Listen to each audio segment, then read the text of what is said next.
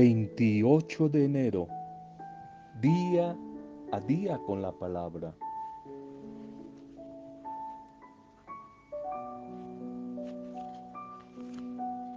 Algunas condiciones para tener o mejorar el carácter, tener un buen carácter.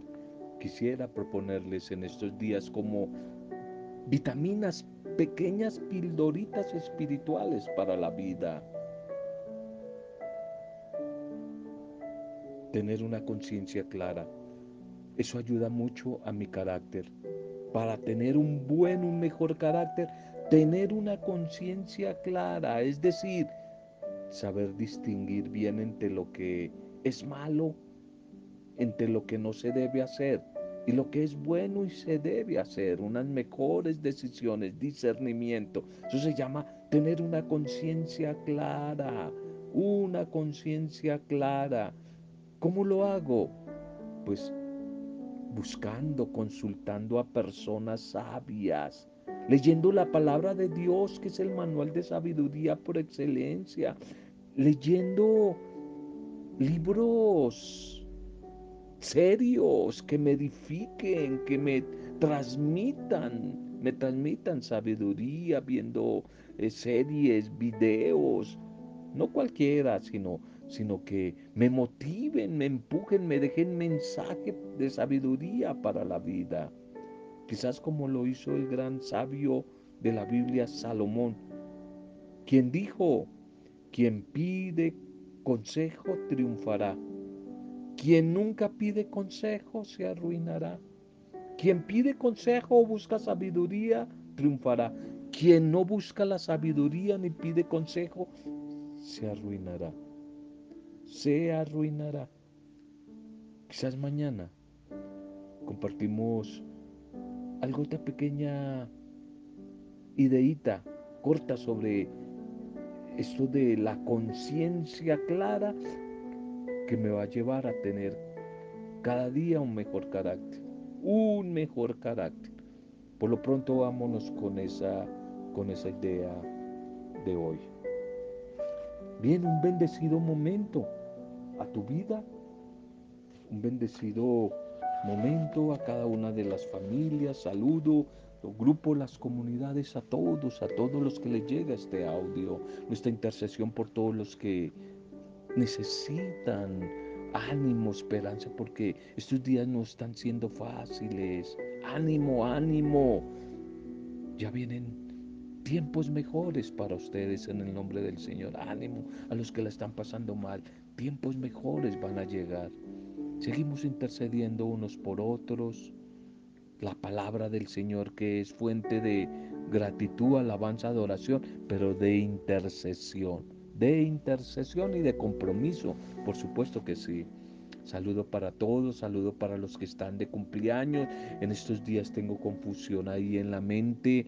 Quisiera enviar un saludo a los Torres, a Caliche, a Claudia, Ana María. Sé que en estos días cumplieron años o van a cumplir años. No sé, no sé, se, me perdió un, dato que tenía de, de, conexiones donde tenía estos datos acerca de ellos, pero yo sé que no sé si Claudia, no Claudia tal vez no cumple en este mes, pero ya cumplió Ana María o Caliche o van a cumplir. Un saludo para Gracielita, un, un, saludo para Marcelita, para toda la familia Torres, para los nuevos integrantes, ya los muchachos grandotes, eh, la familia de Caliche, sus niños. Eh, un saludo para ustedes y si ya pasó el cumpleaños, no importa, un, un, saludo y una bendición de buenas noticias y si no ha llegado, un abrazo, esperamos a ver si pronto las cosas mejoren y nos podemos comunicar. Un abrazo para ustedes, para los Torres y desde ustedes para los otros muchachos de, Luz de Cristo, los músicos, eh, que no, no, lo recuerdo bien, pero una oración por ustedes y un saludo por ustedes y para ustedes. Bien, vamos a nuestro primer mensaje para este día. Nuestro primer mensaje para este día. Ahorros o recursos para tiempos difíciles. Ahorros o recursos para tiempos difíciles. No son fáciles los días, los tiempos son duros. Y por eso necesitamos tener algunos recursos que en alguna oportunidad lo compartí, lo he dicho varias veces, clave del buena administración o, o técnicas para vivir en una continua prosperidad, ¿lo recuerdas? Te lo repito rapidito. Gratitud, gratitud, eh, disfrutar. Tengo que disfrutar lo de mi trabajo después de agradecer, disfrutar. Tercero, la palabra de hoy, ahorrar ahorrar algo especialmente para el tema de hoy, tiempos difíciles, tiempos de vacas flacas. Y cuarto, compartir, compartir. Esas cuatro claves de buena administración, de sabiduría en la mente de una mujer y de un hombre, siempre me van a tener sumergido en una clave o dinámica que es la prosperidad. Agradecer, disfrutar, ahorrar y compartir. Recursos para tiempos difíciles. Dice el libro de Isaías 41, 18. En las alturas abriré ríos y fuentes en medio de los valles. Y en el desierto abriré estanques de agua y manantiales de aguas frescas en la tierra seca. Qué bonito, qué bonito que habla este poeta. Es profeta, pero es poeta también. Isaías hablando de tiempos de esperanza. Este quisiera dedicártelo a ti que estás atravesando una situación difícil, mujer o hombre, si es tu familia, tiempo de sequía, de desiertos, tiempo de dificultades, lo decía ahora, ya vendrán tiempos mejores. Pues aquí está la promesa del Señor, abriré ríos y fuentes en medio de valles, abriré en medio del desierto el que tú estás atravesando estanques de aguas y manantiales de agua fresca en la tierra seca. Bien, recursos para tiempos difíciles. Quisiera hablarles de un animalito que hasta hace poco lo vi por ahí en un documental. El gerbo, no sé si ustedes lo conocían. El gerbo es como un ratoncito no muy grande, es un pequeño roedor, el gerbo con J. Gerbo es un roedor que como otros animales de las regiones desérticas tiene una característica especial, tiene la particularidad de poder vivir en el desierto sin depender de una fuente de agua en el desierto en, épocas bien calurosas. ¿Y cómo lo hace este gerbo? ¿Cómo hace para poder vivir sin depender del agua? Pues busca plantas ricas en líquido y va y las esconde en un hueco que hace, un hueco que hace allí en las profundidades de la arena subterránea y en los grandes periodos de sequía, especialmente durante el calor del día. Este roedor, el gerbo, permanece en su madriguera allí escondido y calma, apaga su sed, chupando las plantas que almacenó las plantas que fue guardando para el tiempo de sed y de sequía, allí empieza a chuparlas. Bien, nosotros los creyentes eh, no hallamos en la tierra algo que pueda definitivamente calmar nuestra sed, nuestra sed, la sed de vacío existencial, la sed de una verdadera felicidad, no la encontramos. No la podemos. No hemos encontrado esa agua que sea capaz de apagar nuestra sed. Esa sed en el fondo que es sed de Dios. Sed de Dios. Sed verdaderamente de amor, de ser amados y de poder amar. Sed de paz. Sed de justicia. Sed de verdad. Sed de perdón. Sed de reconciliación todavía nosotros no hemos podido encontrar como el gerbo ahí debajo de la arena. No hemos podido encontrar, no hemos podido hallar esa agua que sea capaz de apagar nuestra sed, esa sed que cada vez es más profunda. La palabra del Señor. La Biblia dice que el mundo entero ha quedado bajo el, poder del maligno. Primera carta de Juan 5:19. Entonces, nos preguntamos cómo poder sobrevivir en ese entorno difícil. Pues gracias a los recursos que Dios ha preparado en su palabra para todos sus hijos, podemos hacerle frente. Gracias a la compañía y presencia de Jesús. ¿Recuerdan ese encuentro maravilloso de Jesús con una mujer en pleno mediodía, un verano fuertísimo? la mujer samaritana, capítulo 4 de Juan, allí en, el pozo de Jacob, todo ese diálogo y encuentro que se da de Jesús, que era prohibido en la calle a mediodía con una mujer. Y Jesús tiene allí un diálogo sobre el agua, el agua, Jesús que le pide, dame de beber. Y ella le dice que él siendo judío le pide agua a ella. Y Jesús le va a decir en el fondo, acepta el agua que yo te ofrezco, porque si te conformas con el agua que hay en este pozo, se convierte en un círculo vicioso. Tienes sed, tomas agua, calmas tu sed, pero después te toca volver de nuevo porque otra vez vas a tener sed y así en todo momento. Y en cambio Jesús dice, en cambio el que beba del agua, del agua que yo tengo, él se no volverá a tener sed jamás. ¿A qué agua? ¿A qué agua se refería Jesús? al agua de su Espíritu, el Espíritu Santo, el agua de su amor, el agua de su bendición, el agua de su presencia, el agua de la oración, el agua del encuentro con la palabra, el agua de la vida comunitaria, de ser solidarios, de ayudarnos unos a otros. A esa agua hoy se, se refería a Jesús en ese diálogo con, con la samaritana. Y ese es uno de los recursos que Dios nos ha preparado a través de su palabra, encontrarnos con Jesús y con su palabra por el fuego, el agua de su espíritu, para ser capaces de enfrentar las problemáticas de la vida que llegan, las tristezas, las dificultades, los insentidos, a veces esos, esos vacíos, esas heridas, esos dolores, e, esas heridas que hay en nuestro corazón podemos enfrentarlas desde Jesús y su palabra a través del Espíritu Santo. El Señor nos va a través de su palabra a enfatizar en una promesa. Cuando aparezcan los días difíciles, la sequía, la dificultad en la vida,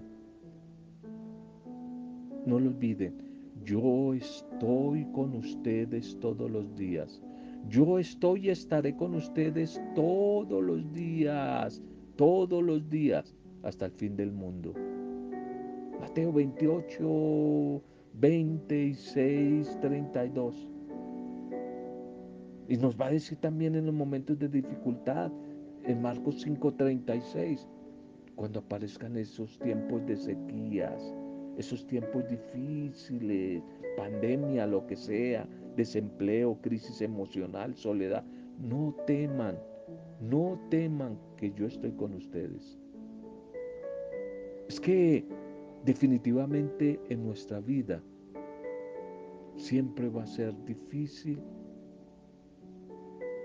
vivir momentos duros. Hay momentos duros en la vida que nos tambalean, momentos duros en los que nos sentimos débiles, en que nos entristecemos. Y ahí es cuando necesitamos recordar. Y recordar es volver a pasar por la mente y el corazón las promesas del Señor como las que acabamos de ver. Cuando lleguen esos momentos difíciles, sacar como ahorro, como ahorro, guardar esa palabra que el Señor nos ha regalado y que muchas veces la hemos vivido. ¿Cómo no volverla a ratificar? Si Dios ya lo hizo en el ayer, ¿por qué esa palabra no puede ser efectiva para la prueba, para la dificultad que quizás hoy estoy atravesando, tú estás atravesando? Podemos activar esa palabra, activar esa palabra en nuestra vida.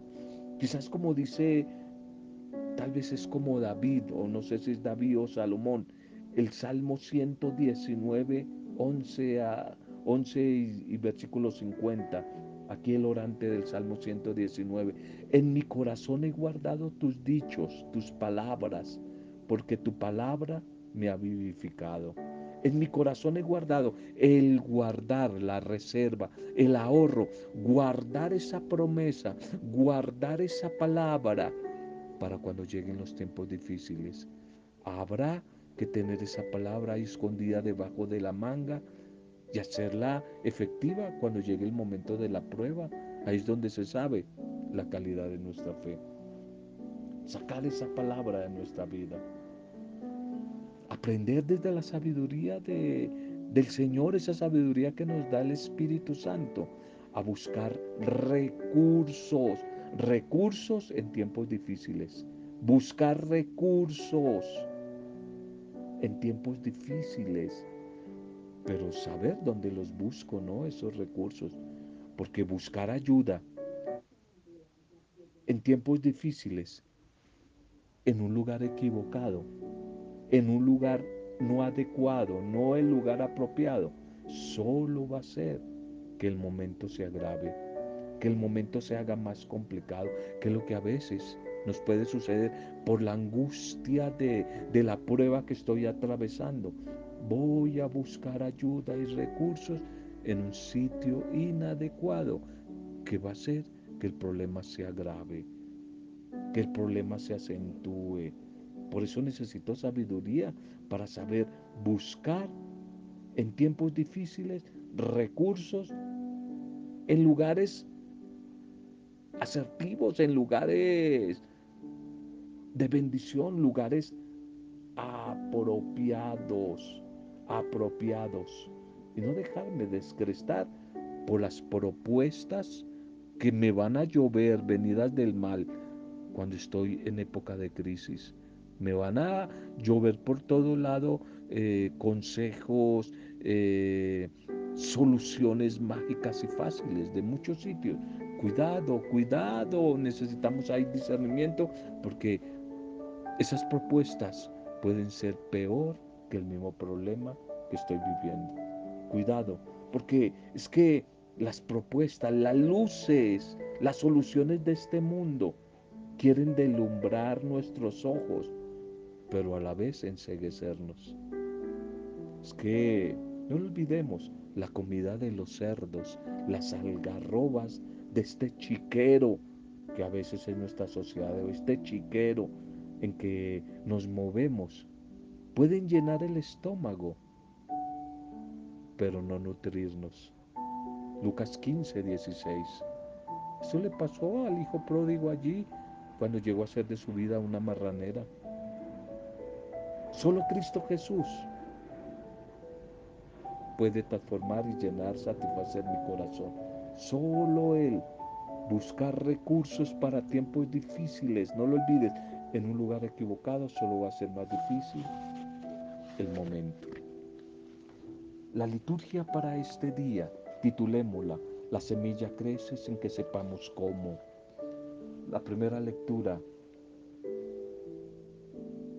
del segundo libro de Samuel, 11, 1, 4, 4 al 10 y 13 al 17.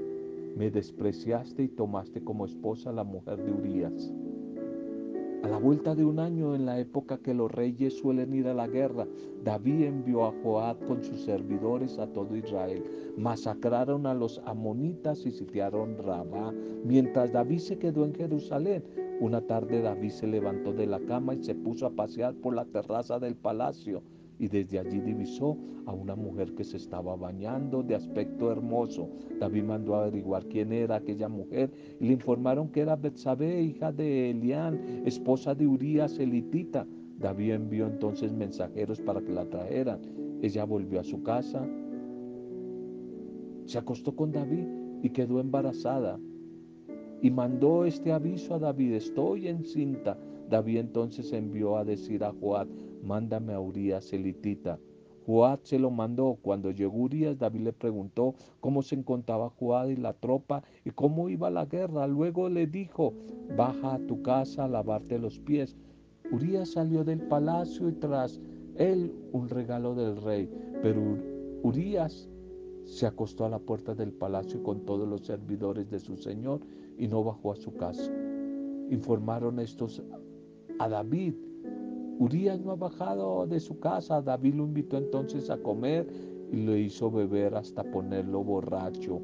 Urias salió por la tarde a acostarse en su lecho con sus servidores de su señor, pero tampoco bajó a su casa. Y a la mañana siguiente David escribió una carta a Joab que le mandó por Urias. En la carta había escrito, pongan a Urias en primera línea, donde la batalla sea más fuerte, sea más encarnizada. Luego retírese de su lado para que lo hieran y muera. Joab observó la ciudad y situó a Urias en el lugar en que sabía que estaban los hombres más aguerridos. La gente de la ciudad hicieron una salida. Trataron, trabaron combate con Joab y hubo bajas en la tropa entre los servidores de David. Y allí murió también Urias elitita. Amén. Amén. David que cede ante las ventajas del poder para apoderarse de una mujer hermosa, pero era ajena. Pero no contento con tal mal perversidad, mandó matar a un hombre justo, cuyo único pecado fue su honestidad y su confianza en el rey. De esta manera se comienza como poco a poco a desboronar la idea de un rey que pusiera la justicia y el derecho por encima de los intereses personales. Hasta ahora quizás habíamos contemplado una cara de la moneda, habíamos meditado las cosas buenas de, de David, las grandezas de este rey maravilloso. Hoy en cambio le damos la vuelta a la moneda y nos encontramos con la debilidad, nos encontramos con la imperfección de este rey a través de una página bochornosa y escandalosa de su vida. Él llevado por la atracción, la sensualidad, termina cometiendo dos graves pecados, adulterio y asesinato. Por tapar una falta, comete otra. Es tal su descontrol que maquina descaradamente un plan para evadir su responsabilidad. Y se nos recuerda así, de que son capaces los poderosos, hasta qué punto son capaces ellos con tal de apropiarse de lo que no les pertenece. Y como organizan sus planes para evitar ser descubiertos en sus desórdenes, en sus desequilibrios personales. Ante los hombres parecerán justos, pero no ante Dios, pues Él conoce hasta lo más profundo del corazón del humano. ¿Cómo nos cuesta a nosotros los seres humanos permanecer fieles a Dios? Siempre nuestro corazón se inclina hacia el mal, desde muy temprana edad, ya desde niños. Por eso no podemos buscar nosotros el mismo peligro, porque es el mismo peligro el que sale a nuestro encuentro, a nuestro paso para acecharnos. El corazón de pastor de David, que se veía como fuerte, hoy aquí lo vemos como algo muy débil. El Evangelio para hoy Marcos 4, 26, 34. Un hombre echa semilla y duerme y la semilla va creciendo sin que él sepa cómo. Jesús decía a la gente, el reino de Dios se parece a un hombre que echa semilla en la tierra, él se va a descansar, duerme y se levanta de mañana y se das cuenta que la semilla germinó y va creciendo sin que él sepa cómo. La tierra va produciendo fruta sola, primero los tallos, luego las espigas, después el grano. Y cuando el grano está a punto, se mete la hoz porque ha llegado la ciega. Dijo también, ¿con qué podemos comparar el reino de Dios? ¿Qué parábola usaremos? un grano de mostaza, que al sembrarlo en la tierra es la semilla más pequeña, pero después de sembrada crece, se hace más alta que las demás hortalizas y empieza a echar ramas tan grandes que los pájaros del cielo pueden anidar en su sombra. Con muchas más parábolas parecidas les exponía la palabra, acomodándose a su entender. Todo se lo exponía con parábolas, pero a sus discípulos, en cambio, les explicaba todo en privado. Amén, amén y amén. En el Evangelio de hoy, Jesús el Señor, por medio de dos parábolas inspiradas en la vida del campo, recordemos que la Biblia es campesina en su totalidad. Eh, Jesús es campesino, David es campesino, Moisés, María, es del campo. Jesús nos presenta ejemplos, comparaciones inspiradas de la vida de allí, de su realidad, el campo. Habla la gente del reino de Dios a través de lo cotidiano del campo. Ese mensaje sencillo, el reino de Dios, el cual ya está presente en medio de ellos, pero poco a poco va creciendo de una manera misteriosa, sin que se note a primera vista. Es como una semilla que sembrada en tierra necesita de un largo periodo de maduración, en medio del silencio, en medio de la paciencia.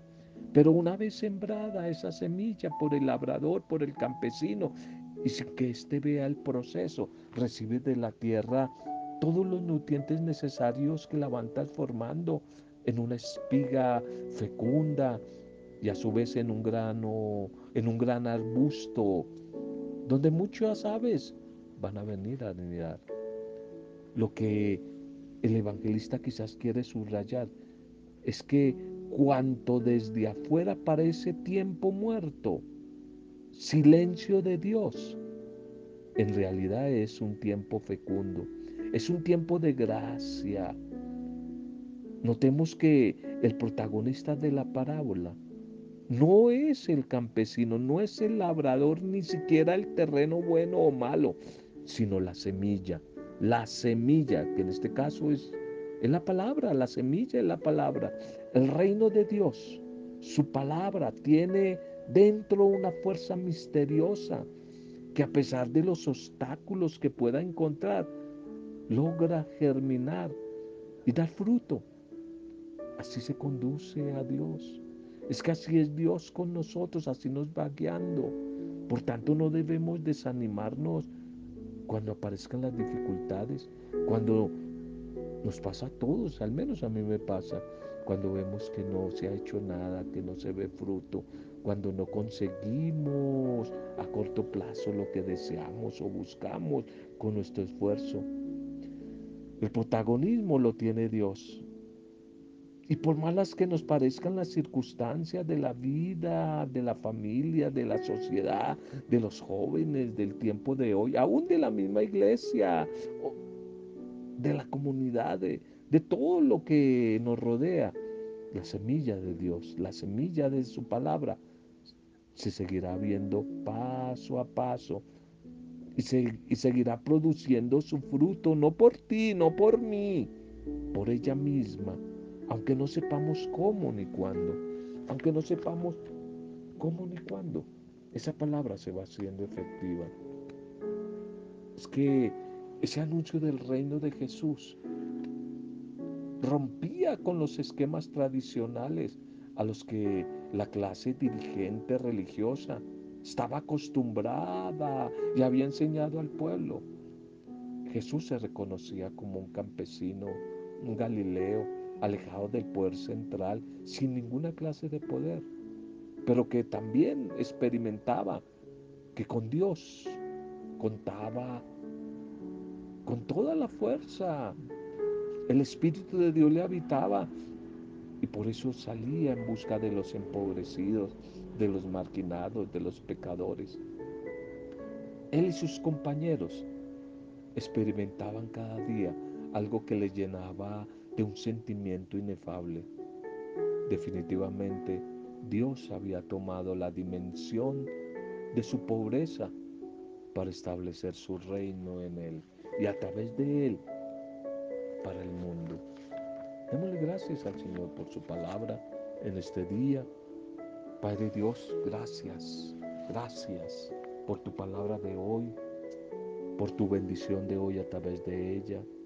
Quizás durante nuestra vida hemos vivido largos momentos de silencios. Quizás hemos sentido que tu voz calla y que solo el sonido de nuestro corazón nos recuerda que estamos vivos.